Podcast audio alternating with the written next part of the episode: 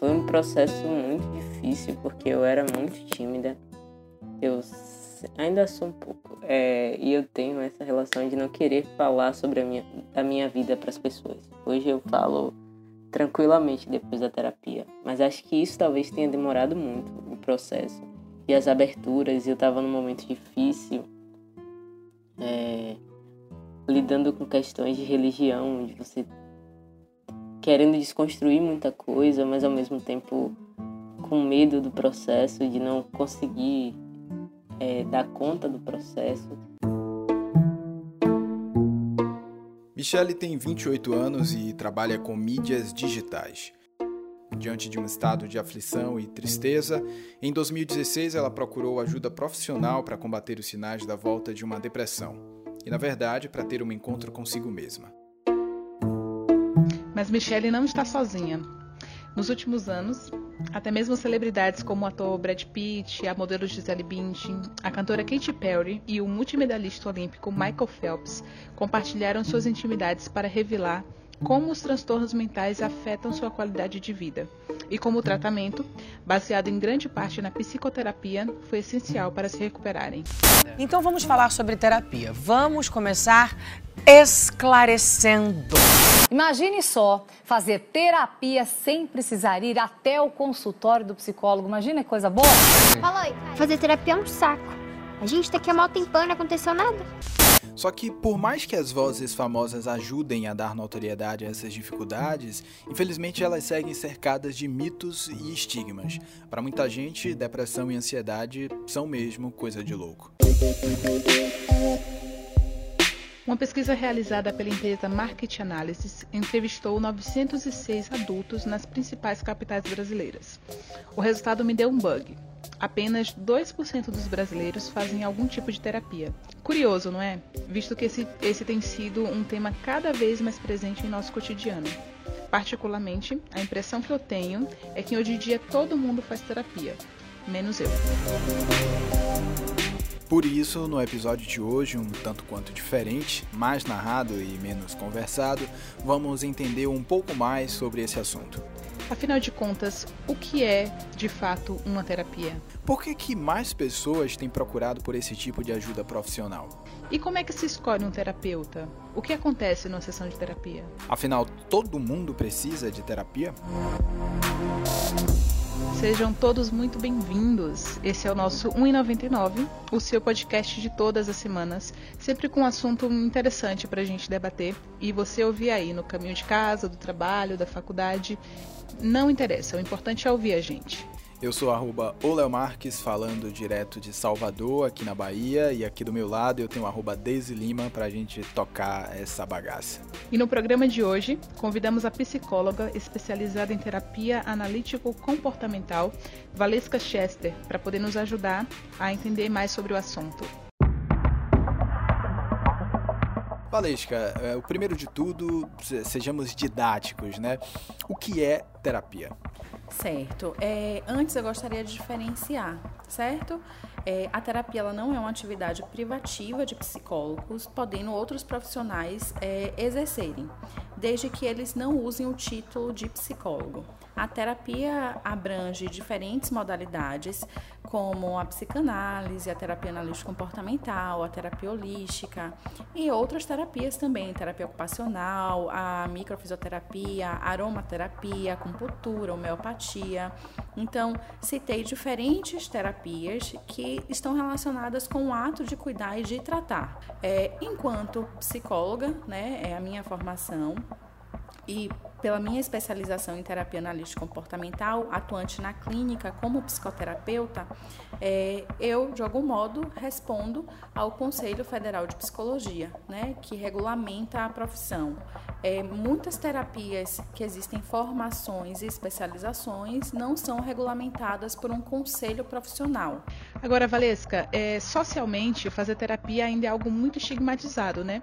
Apesar da gente ver cada vez mais pessoas procurando essa ajuda profissional. Verdade. Socialmente, é, fazer terapia né, é, era um tabu, ainda é, melhorou bastante. É, as pessoas se sentiam envergonhadas em reconhecer ou falar para as outras que estavam em processo psicoterapêutico, é, mas de algum modo com as orientações, com a educação, com o que de algum modo a gente vem fazendo e disseminando na sociedade, as pessoas vêm reconhecendo que a psicoterapia é um processo de autoconhecimento. Né? É um processo para poder, de algum modo, observar melhor seus comportamentos, suas relações com o ambiente, é, tanto interno ou externo a si mesmo. A gente também conversou com o produtor cultural Hugo Melo. Natural de Jequié, no interior da Bahia, hoje ele mora aqui em Salvador e faz terapia há dois anos. Segundo ele, no seu círculo de amigos, fazer terapia sempre foi tido como algo natural. Eu vivi meio numa bolha, assim. Então, uh, mesmo, sei lá, com, nos anos de 2000 e poucos, 2005, né, quando eu vim morar em Salvador, por exemplo, eu já tinha 19 anos, 19 para 20 anos já se falava, entre o meu grupo de amigos, a gente já se falava abertamente sobre terapia, muitos já faziam terapia, então não existia tanto um tabu entre esse grupo de pessoas. Então eu me sentia é, tranquilo, digamos assim, de falar sobre isso, mesmo não fazendo. Mas eu acho que sim, ainda existe um tabu muito grande, principalmente das pessoas mais velhas, né? Então quando a gente fala assim para um familiar, ah, tô fazendo terapia, ou vou para terapia, as pessoas ainda olham com Tipo, terapia para quê? O que é que tá acontecendo com você que você precisa de terapia? E não ver como algo natural, né? E tá... hoje em dia a gente, né, quando a gente vai falar da, da minha geração e da geração dos, de, um, de um pouco mais novos, dos mais novos, já é uma coisa bem popularizada, né? E todo mundo faz terapia, digamos assim. Hoje as pessoas fazem, às vezes também entra até nessa questão do modismo, de fazer terapia. Não que exista um modismo, mas de dizer, né? De trazer isso como uma evidência. Ah, eu faço terapia, eu faço terapia, né?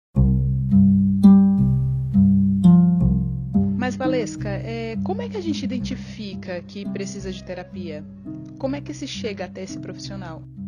Muitas vezes o cliente ele chega por um encaminhamento médico, pode também chegar sem encaminhamento médico, reconhecendo né, que precisa de ajuda profissional para lidar com algumas questões da vida que é sozinho, que sozinho é difícil lidar então, é, muitas pessoas cada vez mais chegam ao consultório, os clientes, né, sejam por encaminhamentos médicos ou de escolas, ou que eles próprios reconheceram que precisava de ajuda para lidar com certos conflitos da vida cotidiana, é, ou que estavam buscando autoconhecimento, queriam compreender por que se comportavam da forma que se comportavam queriam viver melhor, queriam de algum modo lidar melhor com as questões da vida. Então, é, essa questão da loucura, né? Que muitas vezes as pessoas falam: não, não faço terapia, eu não sou louco, eu não faço terapia, não preciso, e busca tantos outros meios ou é, outras ferramentas para fugir do processo da psicoterapia. Eu costumo dizer: todas as pessoas em algum momento da vida, né, de algum modo, deveriam passar pelo processo de psicoterapia. Mas chegar e se adaptar ao terapeuta às vezes é um processo demorado. Cara, a primeira sessão é um misto de. Porque eu fui para uma psicóloga primeiro, só que por questões de horário e tudo mais, acabou que eu não pude ficar com ela. Então, eu falei tudo para ela e depois eu tive que ela me indicou uma, uma amiga e eu fui para ela e você tem que contar a história toda de novo, do que você tá lá, qual, o que é que você quer, o que você tá passando. Então eu acho que esse primeiro momento eu acho muito difícil, porque você tá passando por aquilo tudo, você não sabe o que é que como é que as pessoas vão lidar? Você não sabe se, por mais que você entenda que o psicólogo não vai te julgar, mas é confuso porque você está ali falando da sua vida para um desconhecido. Uma coisa que eu acho muito interessante é que às vezes alguns pacientes desenvolvem um certo tipo de afeto muito e muita dependência pela pela terapeuta ou pelo terapeuta e isso acaba dificultando o é, processo né, de melhora. No meu caso, a gente consegue ter essa relação, mas sem ter essa dependência. Eu consegui separar muito bem as coisas na minha cabeça. E isso é uma dica que eu dou para todo mundo que começa terapia, o que faz. Você tem que conseguir separar essas duas coisas. Que o psicólogo tá ali, mas é alguém que você tá pagando. É, é extremamente profissional. Logo no início que você começa a fazer terapia, você, tipo, o que é que você quer levar? Você tem uma motivação mais concreta, né? O que é que você quer falar? Inclusive, tem as coisas que eu não quero falar. Por exemplo, poxa, eu odeio quando gastar meu, minha terapia com questões de trabalho. Eu fico puto. Não, mas o trabalho são questões de sua vida, né? Você Exatamente. quer eliminar coisas. Mas eu fico assim, poxa, velho, vou levar coisas de trabalho, esse povo nem, nem merece. Tipo, uma coisa assim. Porque eu quero tratar de coisas mais pessoais, mas com certeza, né? Eu tô brincando aqui contigo. Tipo assim, você fica meio que escolhendo o que falar, digamos assim. E claro que tu mantém também as questões que você, é, por vários motivos, vai esconder e vai emergir a partir das, das questões que você está tratando, né? Pronto, você entrou num assunto excelente aqui, porque a galera tem muita curiosidade. Eu mesmo tenho curiosidade. Eu nunca fiz terapia, tenho curiosidade de saber como é na prática mesmo que acontece. Cada dia você vai com uma pauta, você vai com um assunto para tratar, ou ela vai futucando você ali, perguntando várias coisas até que você despeje tudo ali e vocês começam a discutir. Qual, como é que rola? Qual é a real? Então, é como eu falei para você, eu tenho dois anos e meio, um pouco mais fazendo terapia e eu faço a, é, uma colega nossa que ela acaba de perguntar qual é a corrente da minha. Ela não gosta de, de, de determinar, mas seria psicanálise. Mas, por exemplo, quando eu entrei logo, e como eu já tinha essa pré-ideia do que seria terapia, ou algum pré-conceito do que seria, eu falei logo: olha, eu não quero nunca deitar no divã. Eu falei isso. Eu acho estranho você falar para a parede. Não, para mim não, não funciona. Eu gosto de ter uma conexão, de estar olhando para uma pessoa, de estar né, falando porque, como eu falei para você, é uma condução, mas eu prefiro, preciso de um interlocutor, de uma olhar nos olhos, ver que tem um outro ser humano ali participando de algum modo, claro, de forma profissional, mas participando. Então, eu pedi isso e, por exemplo, há dois anos e meio, ela nunca me colocou. Não, não, quer, não quer dizer que ela não venha colocar um dia. Sugerir um dia, mas, por exemplo, rola isso. O divã, é, talvez por conta dos filmes e séries, seja a representação mais forte no imaginário coletivo do que realmente acontece numa sessão de terapia. Valesca, nem sempre o divã é uma regra, não é isso? Bem, é, os filmes, as séries, né? É, algumas críticas, enfim, existem muitos estereótipos, rótulos, não há uma abordagem melhor que a outra, uma abordagem que é certa e que outra é errada. É, existe uma pluralidade né, de, de campos de conhecimento e há também diferentes perfis de pessoas. A psicologia ela é plural e a gente poderia até chamar de psicologias. Né? É, nós trabalhamos com diversos campos de conhecimento então, existem diversas abordagens teóricas. O profissional que trabalha dentro dessa área é, busca uma formação, uma especialização que vai orientar a sua prática. Então, eu posso citar algumas aqui, como análise do comportamento, a qual eu escolho, a psicanálise, a gestalt terapia, a sistêmica, a cognitiva comportamental, psicodrama, bioenergética, é, a junguiana, entre outras abordagens teóricas que orientam o nosso trabalho. O profissional pode intervir né, de diferentes maneiras, então, tanto através de perguntas ou instrumentos, é, o cenário, o set terapêutico, né, qual você falou assim do divã, isso vai variar bastante também. É, se vai ter o divã, que é muito específico para uma determinada, uma determinada abordagem, ou se vão ser poltronas, sofás, é, tapetes, enfim. Então, esse setting terapêutico ele precisa de algum modo garantir o sigilo, a privacidade, né? Pensando numa clínica tradicional do consultório. É, e vai, de algum modo, é, bem, ser um manejo muito particular de cada profissional que vai estar ali agindo de conforme a sua orientação teórica. Agora, como é que eu identifico o melhor profissional para o meu caso? Quando as pessoas perguntam para mim, Valesca, estou querendo fazer psicoterapia, você me indica uma pessoa, eu tento entender o que, é que essa pessoa está buscando, o que é que levou ela né, a pensar em fazer psicoterapia, se ela, por exemplo, sente mais à vontade em fazer com um colega homem ou com um colega mulher, é, qual, é a de, qual é a queixa que ela está trazendo inicialmente, se tem alguma especialidade que vai ajudar mais, certo? Para amarrar esse encaminhamento. Então, eu acredito que nós psicólogos temos responsabilidade nesse encaminhamento quando pedem ajuda para gente e recomendação nossa. Na terapia, o psicólogo pode prescrever algum tipo de medicamento para poder ajudar de alguma forma nesse processo? Não, essa não é uma prática do psicólogo, é uma prática médica.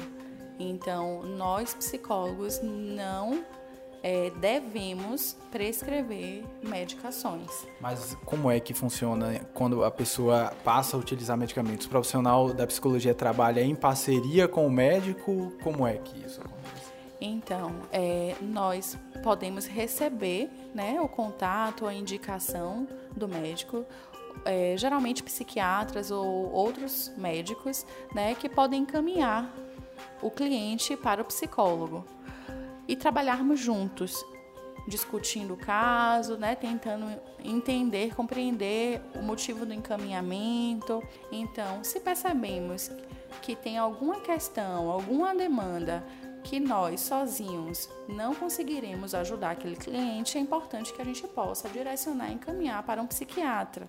E aí nós também podemos amarrar esse encaminhamento. Fato é que cada vez mais ouvimos relatos positivos, né, transformadores, de pessoas que por algum motivo começaram a fazer terapia. Para você, Michele, depois de sete anos fazendo terapia, quais foram os benefícios? mudou tanto depois que eu comecei a fazer terapia que eu não consigo nem reconhecer a pessoa que entrou na sessão no primeiro dia e a pessoa que eu sou hoje. Elas são extremamente diferentes. É, e isso é um ponto muito positivo. Não foi só é, questões de roupa, questões de cabelo, questão de pessoa, mas é, muita gente foge da terapia porque é um processo onde você submerge você. Você, é, você vai lá mexer em todas as cicatrizes, você vai lá futucar toda a ferida que você achou que estava sarada. E isso requer força, requer coragem, na verdade. Independente de você ter algum problema psicológico mais é, visto pelas pessoas, como depressão, ansiedade e tudo mais, às vezes coisas simples são traumas de infância que não é tão simples assim mas que não te deixa ser a pessoa que você quer ser. Acho que esse é o ponto fundamental da terapia na minha vida, que é me é ter permitido essa desconstrução toda e ter, não ter medo de mergulhar em quem eu sou e aos poucos ir descobrindo isso. Então façam terapia, gente, porque é a melhor maneira de você se encontrar. E para você, Hugo, existe um Hugo antes e um Hugo depois do processo terapêutico? Então, é, não querendo ser uma pessoa é, que, que, abre aspas, que se acha, mas como eu falei para você, esse meu contexto de amigos e até minha, minha própria personalidade, eu, eu sou uma pessoa muito analítica, gosto muito de conversar, de falar sobre mim, de falar sobre o que eu sinto, de entender também o que, é que as pessoas que estão ao meu redor sentem, como elas. de analisar personalidades e tal. Eu acho que foi isso um pouco que me adiou é, entrar na terapia antes, né? Porque talvez tenham pessoas que tenham menos é, habilidade, capacidade ou personalidade mesmo para fazer, falar tanto de si ou entender o outro. Isso talvez tenha me é, adiado mais. Mas uma vez entrando, foi, como eu falei para você, foi muito diferente do que eu imaginava inicialmente, porque é um processo longo, um processo é, profissionalizado, né? Não é, não é uma, apenas uma conversa com um amigo. Acho que a conversa com um amigo é super pertinente, mas não é a mesma coisa de fazer uma terapia. Com certeza tem melhorias, tipo, né, melhorias é ótimo, né? parece que é um carro. Mas então, com certeza tem. Eu acho que é um processo de amadurecimento, e eu acho que qualquer amadurecimento via terapia, via outras experiências, é sempre positiva. Consigo, sim, perceber. Eu acho que consigo pensar mais objetivamente em várias questões de coisas que eu já queria tratar ou entender e tantas outras que eu fui descobrindo durante o processo, coisas pequenas, né? E a gente vai, são, é, enfim, é um, um, um mundo mesmo. Agora, Valesca, é, a gente ouviu aqui né, os relatos da Michelle, do Hugo, suas relações com a terapia. Ela com mais de sete anos de tratamento, ele com um pouco mais de dois anos. Existe um início, meio e fim? A terapia tem fim? Como saber a hora de parar? É, essa é uma pergunta, né, que muitas pessoas também têm muita curiosidade. É, isso vai variar também, né, de qual é a demanda desse cliente é, e qual é o processo, né, é, o plano terapêutico traçado para esse cliente. Então existe sim a alta, né, a alta psicológica, a alta é, do processo psicoterapêutico, mas o tempo ele vai variar. Eu não tenho como dizer que é, para tal demanda é, nós iremos resolver ou teremos resultados em seis meses. Ou que para outra demanda é, três meses, um ano, cinco anos. Existem sim pessoas que vão, é, de algum modo, passar um maior tempo em processo de psicoterapia. Pode sim durar cinco anos, pode durar dois, pode durar seis, né? Pode durar menos, pode. Então vai depender muito qual é a demanda, quais foram os resultados possíveis a atingir dentro do processo da psicoterapia, o que é possível ainda, né, caminhar com esse cliente, certo? Agora, essa é uma questão que não depende só do psicoterapeuta, depende também do cliente, do compromisso, do envolvimento com o seu próprio processo. É um processo que envolve tanto o cliente, e aí pode ser o indivíduo, uma família, um casal, como o profissional. Mas vai depender do plano traçado para cada, cada demanda. E uma pergunta que todo mundo já deve ter se feito em algum momento: é, terapeuta faz terapia? É importante que sim. É, afinal, nós estamos falando de uma prática que é uma prática que a gente aprende fazendo. Né? A prática clínica, a psicoterapia que nós estamos falando aqui, como eu disse, é uma relação de intimidade. E nós, enquanto psicoterapeutas, precisamos aprender também como se relacionar. Existem diversas habilidades terapêuticas que nós precisamos desenvolver.